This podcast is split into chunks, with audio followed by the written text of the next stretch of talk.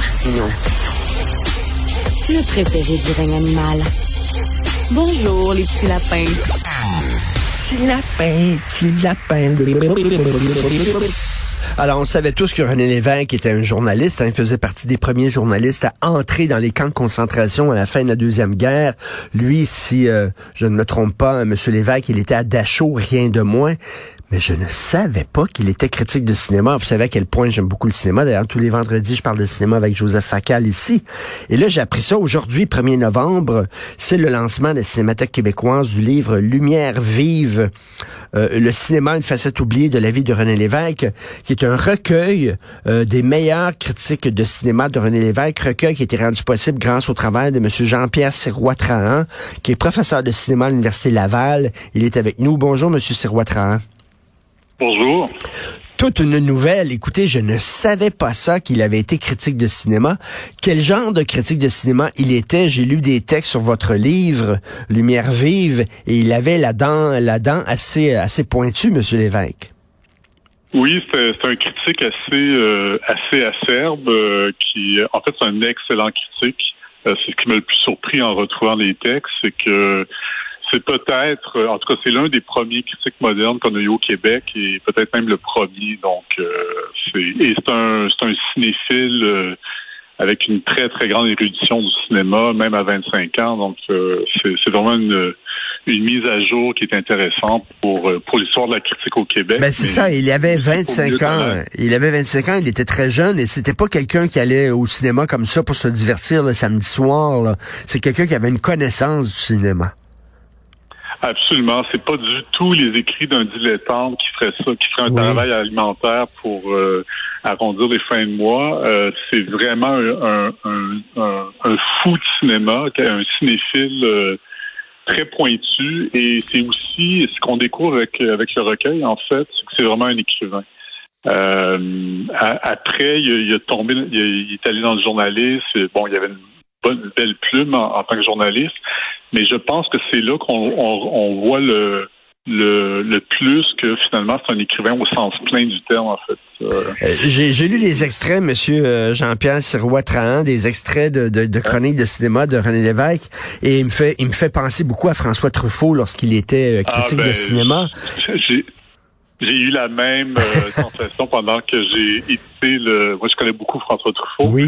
Et il y a beaucoup de choses que dit René Lévesque qu'on va retrouver ensuite chez le jeune Truffaut dans les années 50, donc euh, pratiquement 5 à 10 ans après. Euh, c'est comme euh, c'est comme deux frères euh, à par-delà l'Atlantique en fait. c'est sûr que Truffaut et les cahiers du cinéma vont pousser plus loin certaines hypothèses sur le cinéma, dont la, la politique des auteurs, le fait que le cinéaste est un auteur. Mais on, on retrouve déjà ça, ça chez c'est René Lévesque de façon moins euh, moins importante, mais euh, non, il est, euh, il est très moderne en fait. C'est vraiment une plume euh, éblouissante. Euh, et, Truffaut, ben c'est ça, c'est un petit baveux quand il était critique. Il était jeune lui aussi, dans la vingtaine, comme M. Lévesque. Et bon, il, il, avait fait beaucoup jaser de lui avec un texte qui s'appelait d'une certaine tendance du cinéma français que vous, connaissez bien, M. Ouais, et où il disait, il s'en prenait au, cinéma français pépère, le cinéma de grand papa, le cinéma plan-plan, ronron petit patapon, un peu plate académique, poussiéreux. Et euh, euh, l'évêque faisait un peu la même chose avant Truffaut, vous le dire. Là. Oui, en fait, c'est un peu plus nuancé que ça parce que euh, l'évêque parle en bien des gens de la qualité française que Truffaut va démolir par après, c'est-à-dire Christian Jacques, Henri Janson, etc. Sauf que les, critiques de son époque, les André Bazin de ce monde dans les années 40, disait aussi du bien de la qualité française. Euh, parce que c'était des cinéastes qui commençaient, ils étaient jeunes, mais en, en 55, la qualité française s'était rendue très académique en fait. Oui. Et donc, euh, et donc le, euh, si on veut, il en dit du bien euh, au début de la carrière des gens de la qualité française, mais c'est sûr que probablement qu'il aurait pas dit du bien euh, dix ans plus tard euh, l'évêque. L'autre affaire aussi, c'est qu'il a à peu près les mêmes goûts que Truffaut. Il aime Sacha Guitry, il aime le Jean Cocteau de La Belle et la Bête. Euh, il aime euh, Ernest Lubitsch, etc. Il y, a, vraiment des goûts qu'on va retrouver dans les cahiers du cinéma une dizaine d'années après, en fait. mais mais, mais c'est ça, mais c'est ça qui est incroyable, parce que moi, euh, bon, la, gang des cahiers qui étaient Godard, Truffaut, Chabrol, Ramer et tout ça, mm. lorsqu'ils étaient critiques, ils avaient ils avaient dit, écoutez, Alfred Hitchcock, puis John Ford, puis cette gang-là, ce sont des auteurs, ce sont des réalisateurs importants. Mais moi, je pensais que c'était comme les premiers à dire ça, là. Et là, on se rend compte que, comme vous dites, 5 à 10 ans avant la gang des cahiers, les qui disaient, hey, Hitchcock, c'est un sacré bon réalisateur, puis John Ford aussi. Oui, c'est vraiment pour ça qu'il est, vraiment très moderne. Euh, ben ceci dit, il y a un point de vue quand même un peu différent parce que pour les auteurs de cahiers, euh, c'est l'auteur, c'est le cinéaste qui est l'auteur point barre d'un film. Alors que chez euh, Lévesque, euh, et la même chose chez André Bazin à la même époque, c'est plus complexe que ça. C'est une œuvre collective dont l'auteur, le cinéaste est un chef d'orchestre, mais mais il dit vraiment euh, l'auteur d'un film en premier lieu, c'est le scénariste et, et le cinéaste. C'est pas juste le euh. cinéaste.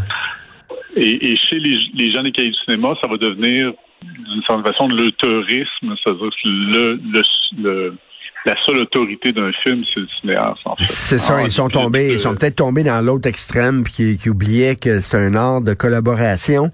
Et aussi, le jeune, le jeune Lévesque s'en prenait à la censure, parce qu'à l'époque, la censure était importante, donc euh, il s'en prenait à la censure procurée, là. En fait, euh, il est euh, d'une verve critique incroyable pour dénoncer la censure du bureau de censure de la province de Québec, mais aussi des curés, aussi du pouvoir du Plessis. Euh, il se moque constamment de, ces gens-là. il, il emploie souvent des, termes, des expressions latines pour s'en moquer, en fait. Et euh, vous êtes tombé là, vous êtes tombé là-dessus comment, comment? Parce que moi, j'avais jamais entendu parler qu'il avait fait des critiques de cinéma. Euh, les gens qui étaient en politique, qui s'intéressent à l'évêque politique, le savaient, mais je crois qu'ils n'ont pas donné l'importance euh, à, ce corpus euh, parce que c'était du cinéma, parce que c'était pas l'évêque politique. Donc les gens le savaient, les gens en cinéma le savaient pas, à part euh, à part qu'il avait écrit trois quatre critiques en tant que journaliste, mais on pensait que c'était des écrits de circonstances, c'est-à-dire que il parlait de la culture québécoise, donc il y a un film qui sort québécois, donc on en parle. Euh, mais les gens de cinéma savaient pas qu'il avait fait 88 chroniques euh, dans euh, dans les journaux. Et, ça, c'est vraiment une découverte. Mais la, comment je l'ai découvert, c'est un ami, Sébastien Hudon, qui est un historien de la, photo, puis un commissaire d'exposition. Puis il m'a envoyé un texte sur Orson Welles. Il me dit, c'est vraiment le l'évêque qui ça? Et là, je dis, ben, peut-être. Fait que je suis allé voir. Puis d'un coup, je me suis aperçu qu'il faisait une chronique assez substantielle parce qu'il chronique trois films à chaque semaine, en fait. OK. C'est trois critiques à chaque chronique. Il y a à peu près une demi-page au complet dans, un journal. Et donc, on parle de quand même 365 pages, le, le recueil de 88 chroniques. Donc, c'est vraiment euh, substantiel. Puis, et donc, je suis allé voir, puis euh, je me suis dit, bon, c'est, puis j'ai commencé à lire, puis je me suis dit, OK, c'est formidable. Donc, j'ai. il, écrivait, il, écrivait sur euh, euh, Orson Welles. J'ai très très hâte de lire ça. C'est aujourd'hui que ce livre-là est disponible. Et Monsieur Jean.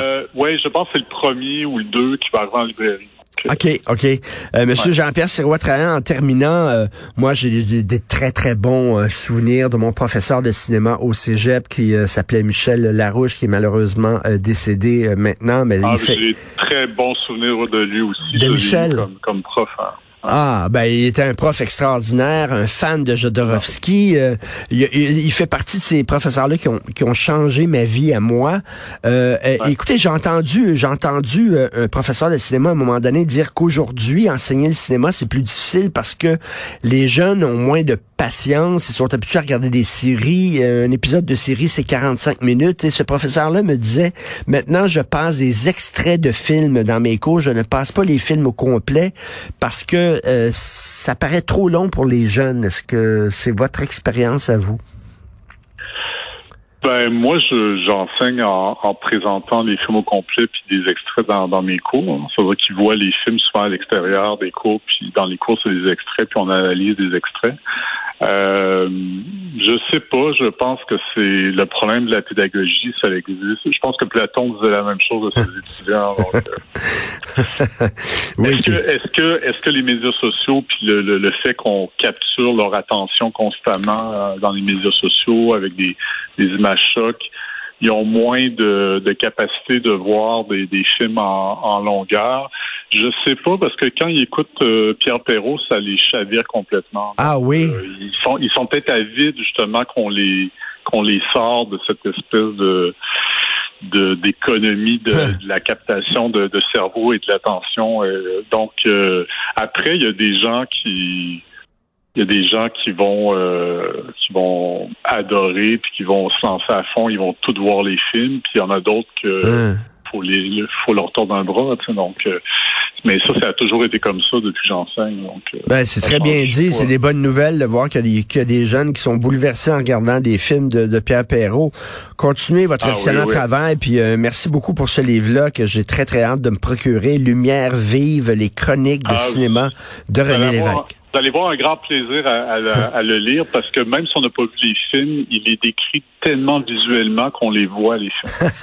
Merci beaucoup. C'est super intéressant. Jean-Pierre Sirois-Trahan, professeur de cinéma à l'Université Laval. Merci. Bonne journée. Merci. Au revoir. Au revoir.